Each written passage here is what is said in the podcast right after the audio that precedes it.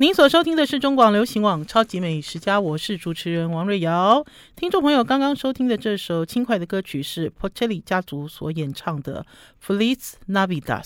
超级美食家的听众朋友，感谢你们每年在年末的时候都跟随我们二零二二拥抱希望传出爱的空中义卖活动。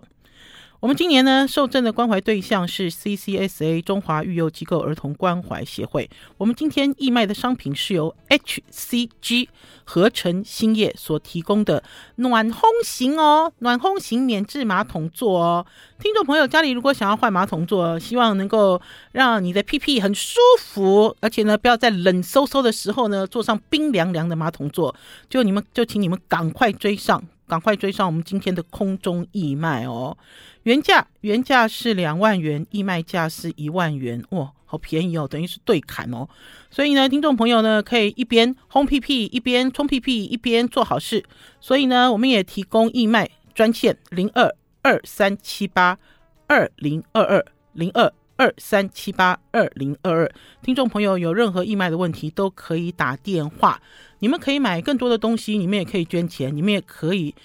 了解一下。这次要为失家儿稳定生活计划筹募基金的详细内容。好啦，除了这个之外呢，听众朋友，勇闯录音室召集令发自旧正南哦，你们好喜欢旧正南哦！我一直到那个截止的那一天的凌晨，还发现一直有人哦，都一直留言哦，都想要来来参加我们勇闯录音室的活动。丽文，我们现在来给大家公布得奖名单。好的，现在呢，我们就来公布可以幸运获得旧正南礼盒的听众朋友，分别是周真义、周真义、蒋静怡、蒋静怡，然后这个英文修琛旭、修琛旭，S H U C H E N H S U。好，S H U C H E N H S U，恭喜以上的幸运朋友！麻烦在下个礼拜一中午之前用私讯的方式告诉我们你的个人资料，逾期就放弃资格喽。OK，好啦，听众朋友有追上王瑞瑶的超级美食家的脸书粉丝专业，就知道，我们热闹滚滚哦。我们几天前呢、在奥利塔学院举办了第二届台湾。意大利圣诞面包趴，圣诞面包趴 party 哦！记得呢，尤记得在去年，去年差不多也是这个时候，我们呢把。世界冠军，哈，世界冠军调到台湾来，然后呢，还请了吴宝春师傅来到我们这个 party 的现场，大家来讨论圣诞面包。然后呢，甚至于呢，还有意大利的商务代表办事处的人也来参与，好多外国主厨哦，好多年轻师傅都来参加我们的 party。然后当然还有我们的好朋友高雄贵妇们，高雄贵妇，还有一位台中贵妇，好好玩哦。然后我记得那天呢，还有很远从很远的地方来的一些朋友来参加。呃，其实应该是讲说哈，圣诞面包我已经吃了好多年了，而且呢，吃的呢都是台湾的厨师做给我吃的，比如说像是吴克己，比如说是吴宝春师傅。可是呢，呃，他在台湾呢热门起来的一个原因呢，是因为呢大家太喜欢在聚会的时候有一个代表性的东西，好。呃，然后还有就是宝春师傅也去参加世界赛了。然后最重要的是，在之前为什么这些师傅呢会这么认真做圣诞面包，然后会认真做很多节庆的糕点，是因为他们都跑去国外学，好去看正宗到底要怎么做，然后回到台湾来推广。然后还有哦，圣诞面包现在在日本也很流行哦，他们甚至在日本也有办他们的国内赛，而且呢，国内赛今年的国内赛的呃主审。好，就是评判长、评审长，呃，是我认识的，搞不好听众朋友还记得，呃，就是铃木主厨在东京米其林一星意大利餐厅 Suzuki，他的呃，就铃木主厨今年来做这个评审长。我记得去年我们有调一颗铃木主厨的圣诞面包来到台湾，然后呢，去年呢，呃，因为铃木主厨好像是二零一九年就拿到了世界圣诞面包比赛的所谓的特别奖。好，跟宝春师傅去年拿到的是一样，因为他们是外国人，可是会做呃很道地的圣诞面包，然后甚至呢，它的风味呢更胜于意大利人还是欧洲人好的一些配方或者是做法，所以就引发惊艳。呃，那所以呢，在今年呢，大家都热烈讨论。那因为之前呢，我有跟听众朋友呢推荐了一款铁盒跟纸盒的，看起来好有那个圣诞气氛的圣诞面包。我知道最近啊，呃，就是发了我的一些听众朋友哈，有陆陆续续收到那一款面包，哇，家贫如潮。哈，老实讲呢，我其实一开始在想圣诞面包这件事情的时候，哈，早期我在。吃圣诞面包的时候，就跟一般人一样，因为圣诞面包长得很像什么？圣诞面包你乍看之下哈，长得很像哈，你们家菜市场哈旁边卖的那个有放黑枣啊、放樱桃啊的那样子的一个海绵蛋糕，它的外观很像哈。然后有的呃，甚至是那种桶状高起来，可是它也很像那个东西。我记得早期那个时候呢，就糊里糊涂，人家送给你吃的时候呢，我们收到之后呢，就说哦，用手捏啦。我们都用手捏，哈，好像我们自己在家里用这个制面包机烤了一个很蓬、很高、很胖的一个面包的这种兴奋感，你就用手捏它、吃它，哈，呃，就会发现说，嗯，这到底是什么东西？它明明叫面包，可是为什么吃起来又有一种蛋糕的 feel？然后里面有很多果干，然后除了果干之外，好像也没有什么。好像也没有什么什么其他的材料哈，你知道我们台湾人哦，在吃一些呃东西的时候哈，都很讲究什么，就很讲究它的馅料多不多啊，皮会不会薄啊哈，甚至呢有东西呢你撕开来之后会叠出来啊，都觉得哦那个是很棒很超值哦，哈，就是我们都陷进一个这样子的想法里面，呃，其实我们根本 根本哦就完完全全都不了解这个圣诞面包，就连它最基本圣诞面包的吃法。我们也都一知半解，一知半解。那可是因为我们去年呢举办了这个圣诞面包，我自己呢也获益良多。相信看到这支影片的听众朋友，甚至我知道这支影片呢都一直转传，一直转传，因为大家都很羡慕我们可以举办一个面包趴，圣诞面包趴，好像提早过年那么欢乐。可是对我来讲，我觉得最大的意义是我学会了怎么吃。我知道了它是什么东西，然后我也知道它其中所蕴含的意义。好了，我们要先休息一下，进一段广告，再回到节目现场。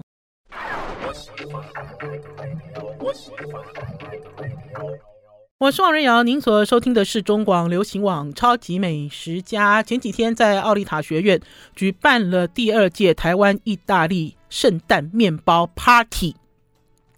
哦。好高兴哦，因为我们哦很害怕啊，跟去年一样，因为其实去年哦在举办到最后的时候是一阵混乱，一阵混乱的原因是因为呢哦那个带面包的人带圣诞面包的人要介绍，然后那个台下都沸腾起来了哈，然后我记得我去年呢这场活动呢主持完之后呢，我几乎烧瞎没有声音，好，因为。用嘶吼的方式，那所以呢，今年呢，这个圣诞面包趴呢，做了一些整理。这个整理就是呢，呃呃，应该是说主办方了哈，就 Alan，Alan 呢，他其实呢就做了一番梳理，就是呢做的是一个邀请制。好，什么叫邀请制？呃，不是不是全开放了哈，而且呢，呃，甚至于呢邀请了很多外国朋友来，因为大家知道圣诞面包这个算是欧洲人过节。过年的东西啊，我们希望能够分享一些快乐。然后就像在那天当场，还有一些很好喝，所谓的那个呃名牌指定用的这个水啊，跟酒啊，哈，然后甚至还有那个呃过年。应该是说天气冷的时候，外国人要喝的香料红酒的一些香料啊，哈，就是有一些东西像一个小市集一样，大家汇在一起。然后呢，最重要的是呢，呃，来这里呢，带着圣诞面包来的这些贵宾，我们那天大概试了十十四个还是十五个，哈，还是超过这个数量，因为因为呢，应该是讲说，呃，有一些当然还是从国外调来，哈。呃，花蛮多钱的，因为我们今年呢掉了去年的第一名跟第二名。啊，听众朋友会问我说：“啊，你们为什么没有掉今年？”当然没有今年，因为呢，这个所谓国际等级的世界圣诞面包的比赛两年举办一次，那所以呢，宝春师傅呢现在就在筹备明年哈，因为我们就在讨论，如果有可能的话，明年宝春师傅去参加的时候，我们也跑去现场给他加油。我就跟宝春师傅说：“诶，他们会不会很害怕现场加油声音太吵啊？”我说：“我如果在现场大声的吼，你知道，宝春师傅你会不会被我们吓坏啊？”宝春师傅说：“不会啦，不会。”他说：“现场其实哦也很吵了哈，然后大家都很热情哈。那所以呢，等于宝春师傅也在呃研究哈，研究去呃明年明年要怎么样呃拿下名次哈。虽然说拿到了一个特别奖，可是这个特别奖呃。”我记得在去年只有两位外国主厨拿到。呃，可是不管怎么样，如果能够以欧式面包还是这种呃他们当地人在行的东西，然后可是是外国人做的比他更好，我觉得听起来会更骄傲。好，就跟宝春师傅用欧式面包拿下几次世界冠军是一样的道理。呃，那天呢，我们呢做了一个很好玩的一个直播，怎么说呢？因为呢，我们就让这些师傅一字排开，然后每个人呢都抱着自己的圣诞面包，然后呢一个一个走到我的面前介绍、跟切开，然后跟讲解，哈、哦，所以一路都在吃。听众朋友，如果对圣诞面包感兴趣的话，哈，就用关键字去搜寻，关键字就是王瑞瑶圣诞面包、吴宝春、王鹏杰、吴克己。点点点，好，这些名厨，甚至是五公斤、三公斤，好，为什么呢？因为今年哦，呃，应该是说在呃今年的时候，去年的时候，我们就在研究圣诞面包到底是怎么回事，然后就发现呢，呃，从国外、国外甚至是外国的比赛标准，圣诞面包都是一公斤重。一公斤重哦，一公斤就是我刚才讲的哦，你知道它的这个大小，就很像我们去买那个红叶蛋糕，类似过生日这么大哦，哈，呃，然后可是会发现呢，在国内做的都比较偏小，国内做的都是一磅，哈，然后除了这个之外呢，圣诞面包有各种各样不一样的类型，就比如说它会长得像我刚才讲的菜市场旁边的那种海绵蛋糕，可是它也会长成一个柱状体。然后呢，呃，有的表面很干净，可是没有；有的表面呢看起来像菠萝面包，然后有的表面呢是撒满撒满糖粉，然后有的是糖浆，哈、哦，还有的呢上面还有呃坚果，哈、所以等于是变化很多。虽然它的基本款呢是葡萄干跟呃某一个产地的橘子皮，好、就是这两个东西一定要放进去了。可是呢，我们也吃过呃巧克力的，也吃过了抹茶的。然后呢，也吃过了无花果，好，就是它有很多变化版本，很有趣。那对我来讲呢，我对于圣诞面包的大突破呢，就是从去年这个第一届的 party 开始，然后之后呢就持续关注，然后也发现呢，台湾的这个师傅呢。呃，也都慢慢慢慢哈、哦，就是跟进了这个节庆面包的风潮。那我刚才有讲啊，我们今年呢，呃，请了很多贵宾，这些贵宾呢，呃，有的是进口商哈、哦，然后甚至呢，呃，这个进口商富美家，就是听众朋友你们知道那个很厉害的意大利的巧克力阿美达的这个代理商，富美家的这个总经理哦，他呢不但带来了哈。世界冠军，因为是他们家代理的，不但带来了这个世界冠军，还带来了世界冠军做的另外一款，好，另外一款不同风味的圣诞面包。他甚至于哦，还捧来了一个五公斤重的圣诞面包。听众朋友，你们可以想象到五公斤吗？我其实这样捧起来的时候好重哦，然后之后呢，这五公斤重的圣诞面包是请宝春师傅来给大家切哦，因为宝春师傅最有经验嘛。然后我还问宝春师傅，我说你有吃过五公斤吗？宝春师傅说，我看过，没有吃过。现场哦，问现场的这些厨师、厨师还有贵宾一轮哦，没有人吃过五公斤。好，包括富美家的这个总经理也是，他说呢，因为呢有人订，好，所以呢有客人有就有有客户订。订了不知道订了几个，然后呢，他就想说他也没吃过，所以他也顺便订了一个。订了一个之后，他也舍不得吃，然后呢，所以他也没吃过。他自己是代理商哦，总代理他也没吃过。然后所以那天就现场就这个切开五公斤哈，五公斤大的圣诞面包，很湿润哎，很好吃哎。而且听众朋友，老实讲，以前哦，我们都偷捏，就是我们都用捏的方式吃圣诞面包，都把圣诞面包。捏捏就把它的这个气孔都捏坏了哈。其实正确吃圣诞面包的方法，那一天从第一位贵宾到第十四位贵宾，他们呢都把圣诞面包当蛋糕一样切，三角的一片一片切开来。然后呢，吴宝春师傅特别有讲，他说因为你这样切之后，你用手这样拉，你就可以看到这个圣诞面包的这个组织，哈，还有它发酵的弹性。大家知道圣诞面包要做的好，要倒掉。然后呢，所以呢，它切开来的气孔是长气孔，长的气孔就是好像你在水里吐了一口气，然后那个气泡这样咕咕咕咕咕咕咕跑跑上去，拉长的那样子的气孔。那所以呢，很多人呢那天在现场就知道说啊，圣诞面包其实要用切的啦，你不要再乱抓了啦哈。然后还有你要切成呃蛋糕状也可以，你要切成块状也可以哈。可是你在吃的时候就要特别注意哈，而不是说你买了一个圣诞面包就吃起来变成海绵蛋糕哈。因为的确呢，有一些国内的业者还在摸索圣诞面包，那所以呢，他们所做的圣诞面包看起来很像圣诞面包，其实它的组织并不是。好，我们要先休息一下，进一段广告，再回到节目现场。I like 103, 我是王瑞瑶，您所收听的是中广流行网《超级美食家》圣诞面包趴。台湾圣诞面包趴，台湾意大利圣诞面包趴，明年会持续举行哈，而且呢，因为明年在举行的时候呢，等于是明年的世界赛已经办完了，然后吴宝春师傅呢，今年在现场就当场承诺，明年一定会再来哈。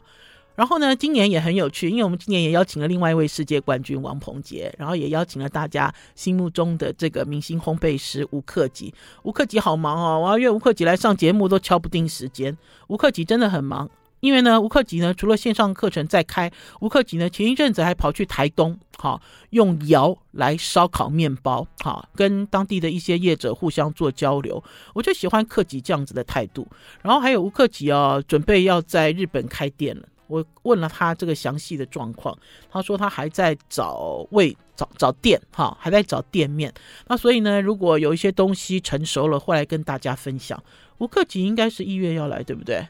吴克己一月会来。那我昨天很开心，开心的原因是因为吴克己跟王鹏杰都是吴宝春的徒弟，好，然后呢，他们都是宝春师傅。就是呃，以宝春师傅为学习对象的年轻一代的烘焙师，而且在台湾呢也崭露头角的烘焙师。然后他们带来了他们自己的圣诞面包给宝春师傅吃，大家都好开心哦，我也好坏。我就说宝春师傅，你上来，快点，快点上来！你知道，你你知道，你赶快上来，好，因为呢，我就说你吃过你徒弟今年的圣诞面包吗？宝春师傅说没有，没有吃过。我说啊，现场来给他吃，你知道，就现场大家就来给大家 PK 啊。然后宝春师傅呢，呃，今年做了一个新口味，这个新口味叫做提拉米苏，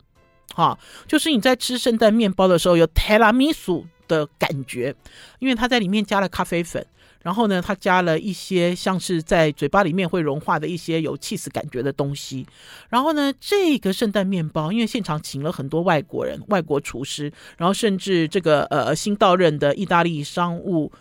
办事处的一些长官也到了现场。然后呃，有一个意大利人他就讲说，他好喜欢宝春师傅的这个提拉米苏，而且宝春师傅那提拉米苏的外壳是硬的。硬的，好硬壳，因为老实讲呢，圣诞面包呢，呃，在外国你买的时候，外面的确是一个硬壳啦。可是因为台湾气候比较湿。所以呢，他送来了之后呢，呃，他其实里外其实都变得比较柔软。还有呢，今年呢很有趣，因为今年呢主办单位 Allen 呢，他们有特别去买了两个没有甜的圣诞面包。你都没有想到圣诞面包为什么会没有甜？因为在外国人哦，他们会把圣诞面包横剖，横剖之后呢，就好像我在做蛋糕，有没有要涂鲜奶油，对不对？我烤了一个基底，然后我横剖，横剖之后呢，他们把它。横剖成像类似吐司的厚片，然后在里面呢再夹什么起司啊、火腿啊、生菜啊之类的，就是圣诞面包也可以做成三明治。可是呢，花钱买的那两个，在呃要举办 party 的前一天，发现一西沟啊，两个其实很贵，而且因为哈它没有加糖，没有加很多油，所以它烹的好漂亮哦，那两个好漂亮的这个面包。里面就发霉了哈，然后本来还想说看能不能勉强吃，结果没有，因为长的是绿莓，好就没有办法了。那可是听众朋友不要紧张哈，因为搞不好你们说，哎，我家里我也买了圣诞面包，我也跟着瑞瑶姐买了圣诞面包，不用紧张，因为正常的圣诞面包是甜的，而且油脂度很高哈。那所以呢，如果开封了之后你吃，不然不觉得不放心，就放进冰箱里，因为在欧洲这个圣诞面包会一直吃到一月一月。而你要吃的时候呢，再切你要的这个大小跟块状，再拿去烤箱回烤回烤，哈就可以了，所以不用紧张。然后呢，我在讲说，我们其实那一天呢，本来有准备一个三公斤，好和洛他们所提供的那个 Loison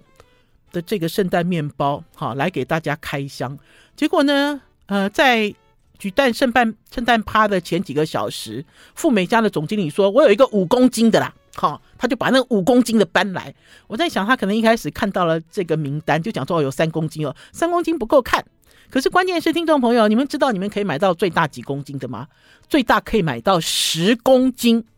呃，因为河洛呢，他们进口圣诞面包很多年了，我就问河洛的布鲁斯，布鲁斯说哈，他今年进口了两个十公斤的圣诞面包。我要跟大家说哈，五公斤的哈，就好像一口井了啦，哈，就这么大哈，一口井啊，十公斤要长什么样子，我都不知道要怎么搬呢？十公斤哈，五公斤要我捧起来都很难，宝师傅捧起那五公斤哦，还扛在肩膀上。好，这么重，大家去想哈，十公斤。他说，因为呢，真的有企业订了十公斤的圣诞面包，哈，就当做是 Christmas party，还是他们自己内部活动，好，大家作为一种欢乐，非常欢乐，然后作为分享之用，十公斤哦。我今年看到五公斤，我就很兴奋了，哈。然后除了这个之外呢，今年还有自己哈跑来。报名的哈，什么叫跑来报名？因为我有讲说这是一个邀请的一个圣诞面包趴嘛。可是呢，在台北君品酒店，君品酒店的这个意大利餐厅，哈，雅意的意大利餐厅的顾问主厨，在意大利南意哈有一个米其林一星的这个主厨，他听到我们要办圣诞面包趴，他就赶快寄一个来哦，好。他寄过来的时候，我就觉得很有趣。有趣的原因就是呢，它的所谓的南义的圣诞面包，它的表面就粘着杏仁。我第一次看到有杏仁粘在圣诞面包上，然后切下去之后，酒香很重，然后甚至还带了一点肉桂的风味。哈，呃，就带来了不一样的感受。哈。就呃，应该是讲说，虽然大家都讲说我一定要用葡萄干，我一定要用柑橘，然后甚至有人讲说这个都是呃标准配方，可是当你切下去的时候，就会发现说，怎么有的柑橘很大块，然后有的柑橘白肉很厚，因为这个柑橘都是糖渍柑橘，然后甚至有的这个柑橘哈，呃，用别的柑橘，我有吃到那绿色的哈，就是它的皮是绿色的，这个这个另外一种柑橘。就是可以想方设法做很多在地，好，这也让我直接联想到宝春师傅吴宝春师傅呢，在去勇夺世界冠军的时候，也是用了台湾的桂圆，也是用了台湾的荔枝，好，让国际评审觉得惊艳。好，还有就是听众朋友哈，其实现在面包哈，它大部分哦进口的都是预约的啦，所以。都已经都卖的差不多了。大家如果哈今年也想赶上这个风潮哈，我如果没记错的话，无克己的应该也卖光了哈。呃，宝春师傅应该还有。然后王鹏杰哈是一直说不要不要不要说有，因为他最近已经陷入国王派的地狱了。他说他不是在做国王派，就是在做圣诞面包，而且他整个人瘦了哈。很明显开直播的时候，王鹏杰瘦了。然后呢，还有其他的一些店家。哈，大家都可以直接上网哈去看影片去做参考哈。好了，我们要先休息一下，进一段广告，再回到节目现场。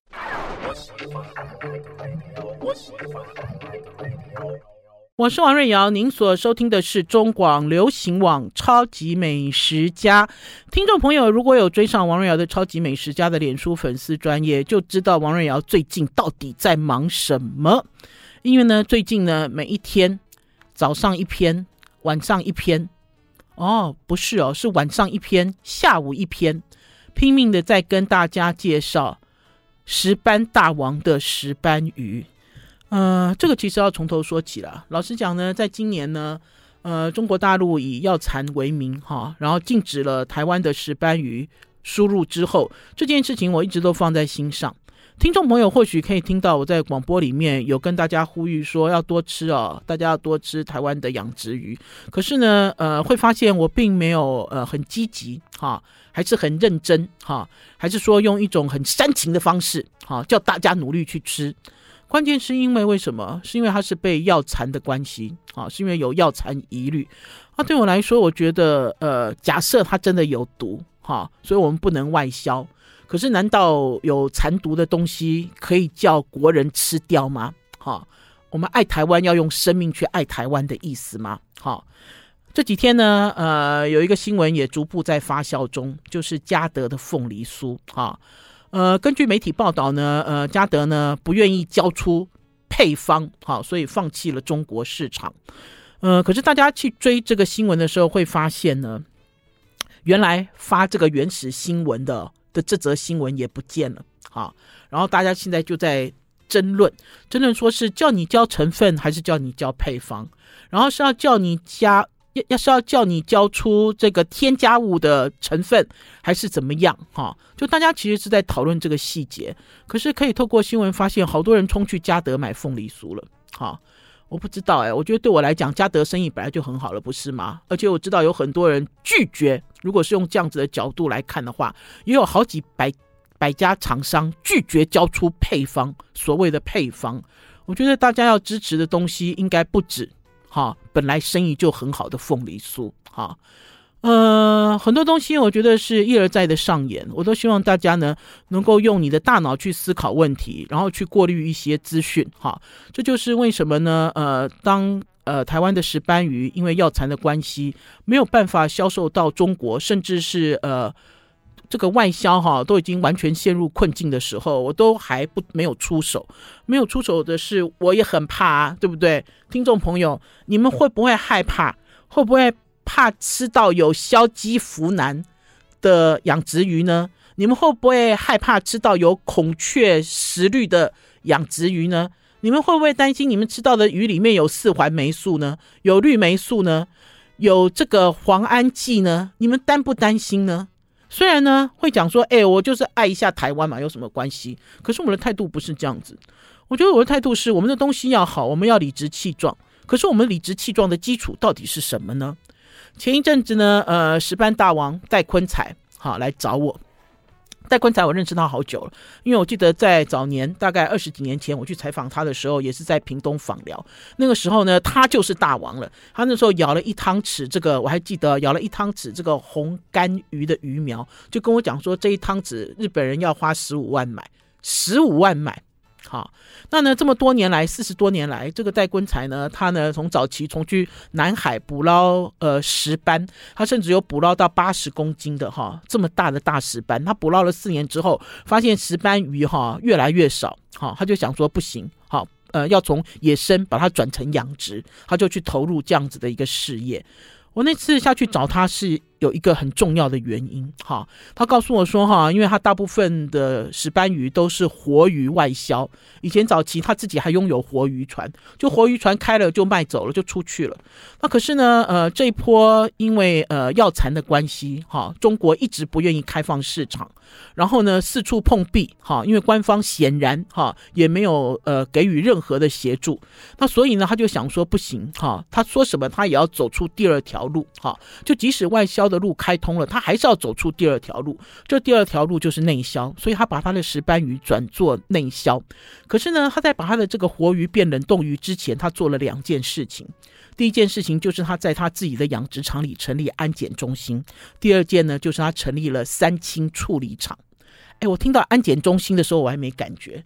总经理哈，我跟总经理在台北碰头，他拿了一张表格给我，这张表格就是我刚刚念给大家听的所谓养殖鱼的药物残留问题。好，我再讲一次哈，养殖鱼的药物残留问题，大家都很漠视诶，听众朋友，你们买鱼只在乎价钱，对不对？我甚至于最近哦，都听到有人跟我讲说，现在先不要买鱼哦，不要买养殖鱼哦，因为马上就要崩盘了哈。他说：“因为石斑鱼那么贵哈，也挺那么久了，也要崩盘了。然后五仔鱼也要崩盘了哈。我觉得态度上并不是这样子哈，不是这样子的原因是因为，呃，我们今天其实是支持台湾的农渔产品要拥有自己的品牌。除了自己的品牌之外，你的品牌也要想办法说服我。好，说服我的理由就是你要够好，你要够安全，好，你要很安心。然后呢，大家可以重新分配餐桌上的资源。搞不好很多听众朋友呢会跟我讲说，了解我不会煮鱼诶。”我们家永远都只有鲑鱼，哈，因为呢最容易煎一煎就可以上桌了。可是我要跟听众朋友讲，不要再支持鲑鱼啦，哈，我就很不喜欢大家讲说，因为我不会煮啦，好，所以我们家一定是什么鱼，不要这样子想哈。因为台湾是一个海岛，而且呢，老实讲呢，台湾的这个渔业的科技非常的进步，未来呢，绝对不是野生鱼的市场，未来绝对是养殖。可是我们到底要怎么样用我们的行动来扶持我们自己的东西，甚至呢，呃，我们可以知道它很好。我甚至用一个标题，就是说要叫大家理直气壮吃石斑、吃五仔。好，我们要先休息一下，进一段广告，再回到节目现场。I like 103, I like radio。我是王瑞瑶，您所收听的是中广流行网《超级美食家》。台湾有这么多好鱼，哈！如果你的餐桌上只有鲑鱼，我觉得你的损失真的是大了。我这次为什么会南下到屏东访寮，然后做了很硬的两天一夜的采访，就是因为我想要搞清楚，哈，就是业者自己到底可以怎么救自己。当大家指着你的鼻子，哈，你知道说台湾的鱼有药残，然后就说，呃，我们的这个五仔鱼，好，我们这次其实五仔鱼被限制、被限限制输入，是因为注册的关系。可是老实讲，哈，听众朋友，五仔鱼的问题其实不在注册。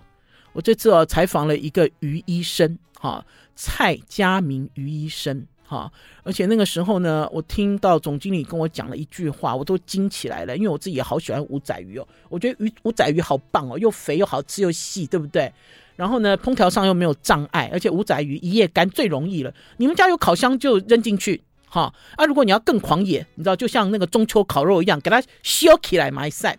可是我听总经理跟我讲啊，他说他来到这个龙店，就是石斑大王的公司做事。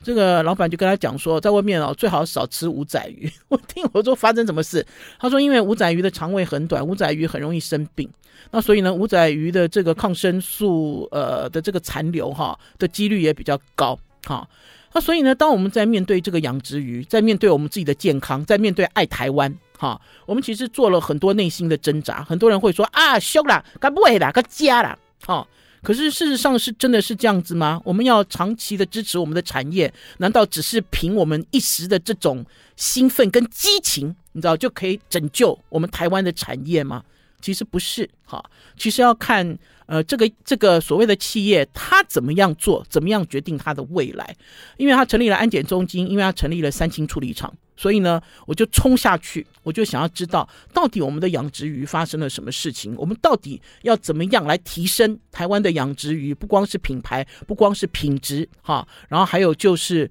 所谓消费者在乎的点到底是什么？嗯、我采访了于医师，而且我那天很 lucky，因为那天呢，于医师呢在替四池。四池石斑鱼做健康检查，然后在这个中心里面呢，分两个部分，一个部分一个就是健检，这个健检包括抹片，包括这个裁剪哈，然后还包括解剖，因为我们碰到了一只被霸凌的石斑鱼，因为这只鱼的鱼头都是白的，然后我一开始我说哦，皮肤病哦，你知道我们都是这种看图说故事的傻瓜。真的，我要跟听众朋友讲啊，我们台湾现在都陷入一种状况，这个状况就是你看到什么就按照你有的知识去解读，哈，我们其实现在都在犯这样子的错误，我们都不尊重专业，哈，我们也不想听专业，哈，很奇怪啊！我自己那天做了傻瓜之后，我就立刻就闭嘴了啊，因为蔡医生就讲说不是啦，他说因为这只鱼哦，有可能是因为它身形比较小，然后呢，所以它这个头被大鱼含过。好，那所以它就有一个白白就脱皮的感觉，然后这只鱼它就要解剖，在解剖的时候呢，他就取了这个鱼的脾脏、鱼的肾脏，然后甚至于还发现在鱼鳍里面有鱼质，鱼质哦，就是水蛭哦，它会附着在鱼鳍上。我看到鱼质的时候，我又来了，我又在看图说故事了。我说我好紧张啊，好可怕。